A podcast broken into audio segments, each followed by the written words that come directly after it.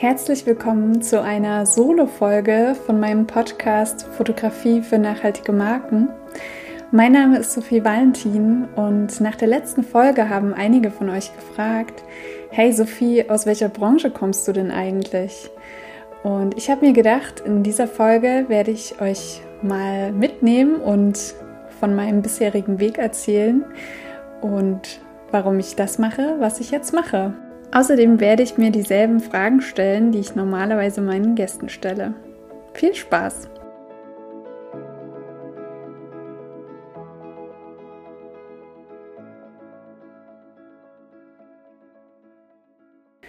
Als Kind wollte ich schon immer Modedesignerin werden. Das war ein ganz, ganz großer Traum von mir.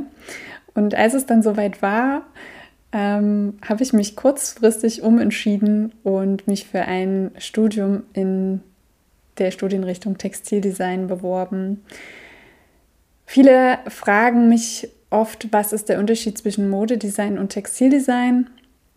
Als Textildesignerin bin ich für die Flächen verantwortlich. Das heißt zum einen, ich kann diese Flächen produzieren, also Gewebe herstellen, Stoffe herstellen. Ich kann aber auch diese Flächen gestalten. Das ist ein ziemlich großes, breites Feld. Also das ist nicht nur auf die Mode bezogen, sondern man kann auch im Heimtextilien, im Bereich Heimtextilien arbeiten oder Möbelstoffe entwerfen. Also das ist ein sehr großes Feld, in dem man sich austoben kann. Und ich habe während des Studiums verschiedenste Verfahren und Techniken kennengelernt. Also ich habe an Webstühlen gesessen, ich habe Stoffe gefärbt, ich habe an Druckmaschinen gestanden und Digitaldruck gemacht, Siebdruck gemacht.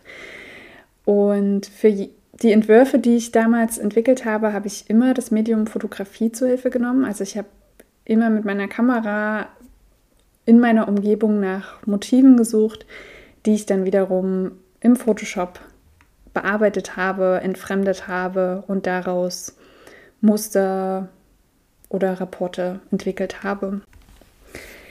Ich bin dann während dieser Zeit nach Budapest gegangen für ein halbes Jahr und habe da ein Auslandssemester gemacht.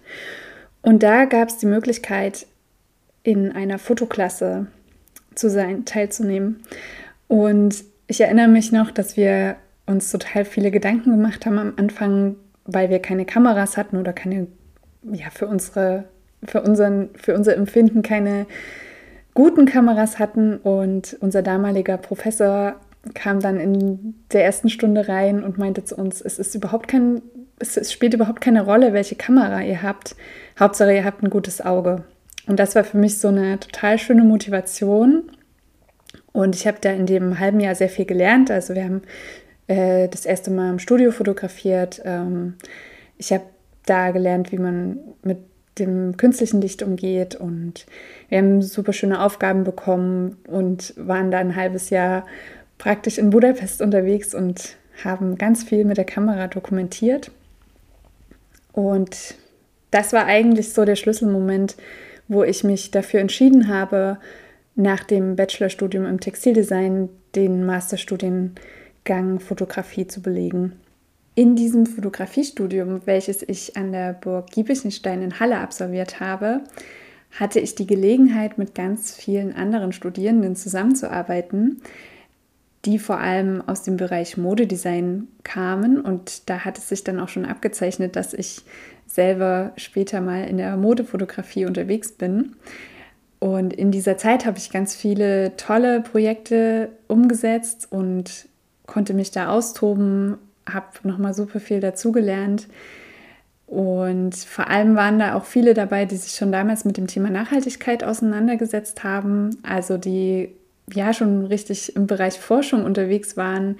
Es gab äh, welche, die ja veganes Leder, ich sag mal, erfunden oder entwickelt haben, die sich ähm, mit Pilzkulturen auseinandergesetzt haben alles solche Geschichten, wie man praktisch die Zukunft besser machen kann.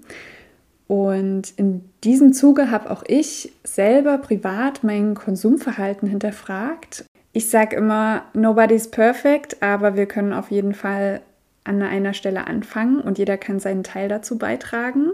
Und dadurch, dass ich die Produktionskette kenne, dass ich weiß, was es bedeutet, Stoffe herzustellen, wer da alles dranhängt, wie lange so eine Produktion braucht, vom Entwurf bis zum fertigen Kleidungsstück, was dann im Kleiderschrank hängt, ist es für mich einfach eine Herzensangelegenheit, nachhaltige Marken zu unterstützen. Wie sieht mein Alltag als Modefotografin aus? Ich muss sagen, ich kann das gar nicht so richtig festmachen, weil es schon sehr unterschiedlich ist, wie meine Tage oder meine Wochen aussehen. Also zum einen ist natürlich ein großer Teil Fotografie, also das heißt das Shooting an sich und natürlich auch die Bildbearbeitung. Aber es ist auch noch ein ganz, ganz großer Teil, der vor dem Shooting stattfindet und das ist vor allem die Kommunikation mit dem Label.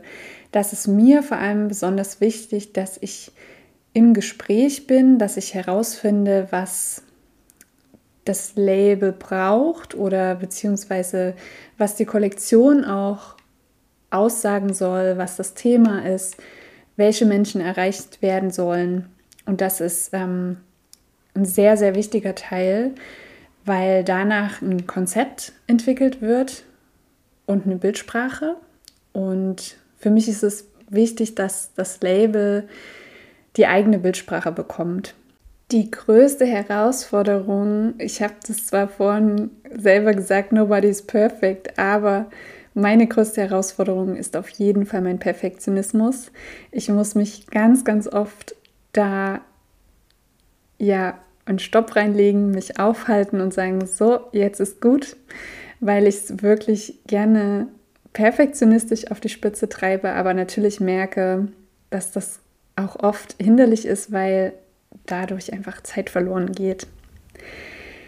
Ich bin besonders stolz, dass ich in den letzten Jahren es geschafft habe, einige Ängste in Mut umzuwandeln und dass ich dadurch sehr viele Menschen kennengelernt habe, viele Labels kennenlernen durfte, einfach weil ich mich ja getraut habe, sage ich mal so und dadurch ähm, ja jetzt so viel Schönes entsteht, viel Spannendes entsteht, gerade auch der Podcast. Viele, die mich kennen, wissen, ich bin sehr gerne hinter der Kamera. Und es äh, war schon eine ganz schöne Challenge für mich, so einen Podcast überhaupt auf die Beine zu stellen und mich ja vor die Kamera zu trauen oder vors Mikrofon, je nachdem. Welche Rolle spielt Fotografie für Marken? Ich bin überzeugt davon, dass Fotografie ein ganz, ganz wichtiger Bestandteil ist und dass wir über Fotografie kommunizieren können, dass wir uns ausdrücken können. Gerade in der heutigen Zeit, wo wir extrem einer Bilderflut ausgesetzt sind, ist es besonders wichtig, dass man Sichtbarkeit erlangt und dass die nachhaltigen Labels sich da auch gut aufstellen, sich einreihen in die vordersten Reihen und mit ihrer Bildsprache Menschen erreichen. Und vor allem für mich ist gerade so dieser Punkt angekommen, eine Art Umdenken zu erzeugen, dass dieses typische Öko einen neuen Glanz oder ein überhaupt, was heißt neuer Glanz, ist falsch gesagt, aber ja eine Aufmerksamkeit bekommt und dass es nicht dieses staubige grüne Öko ist, sondern dass Öko ziemlich cool sein kann und wichtig ist für unsere Welt. Natürlich ist das Wort Nachhaltigkeit ein absolutes Trendwort geworden und ich finde es wichtig, dass das jeder für sich hinterfragt und natürlich äh, ist jetzt auch die Fast Fashion Industrie auf den Zug aufgesprungen und schmückt sich mit dem Wort und das ist halt echt schwierig, da ähm, ja einen, einen guten Weg zu finden. Ich kann da nur appellieren, informiert euch. Es gibt super viele Labels, die auch so auf Instagram Education Content rausgeben, dass man da mehr erfährt, wo kommen die Sachen her, was bedeutet das, was bedeutet Greenwashing. Ähm, ja, und das äh, macht dann auch richtig Spaß, sich damit so auseinanderzusetzen. Ich hoffe, euch hat der Einblick gefallen in der heutigen Folge und wenn ihr Fragen habt oder gern ein Feedback dalassen möchtet, dann meldet euch jederzeit bei mir. Wenn ihr ein nachhaltiges Label kennt, was ich unbedingt mal in den Podcast einladen soll, dann schreibt mir auch sehr gern. Ich freue mich immer, euch kennenzulernen, mich mit euch zu unterhalten und bin ganz gespannt auf das, was kommt. Nächste Woche habe ich zwei Gäste da. Ich verrate noch nicht, wer das ist. Ich sage nur so viel. Es ist eines meiner absoluten Lieblingslabels und ich freue mich schon ganz sehr darauf. Ich hoffe, euch gefällt es auch und ich wünsche euch noch eine wunderschöne Woche. Bis dahin.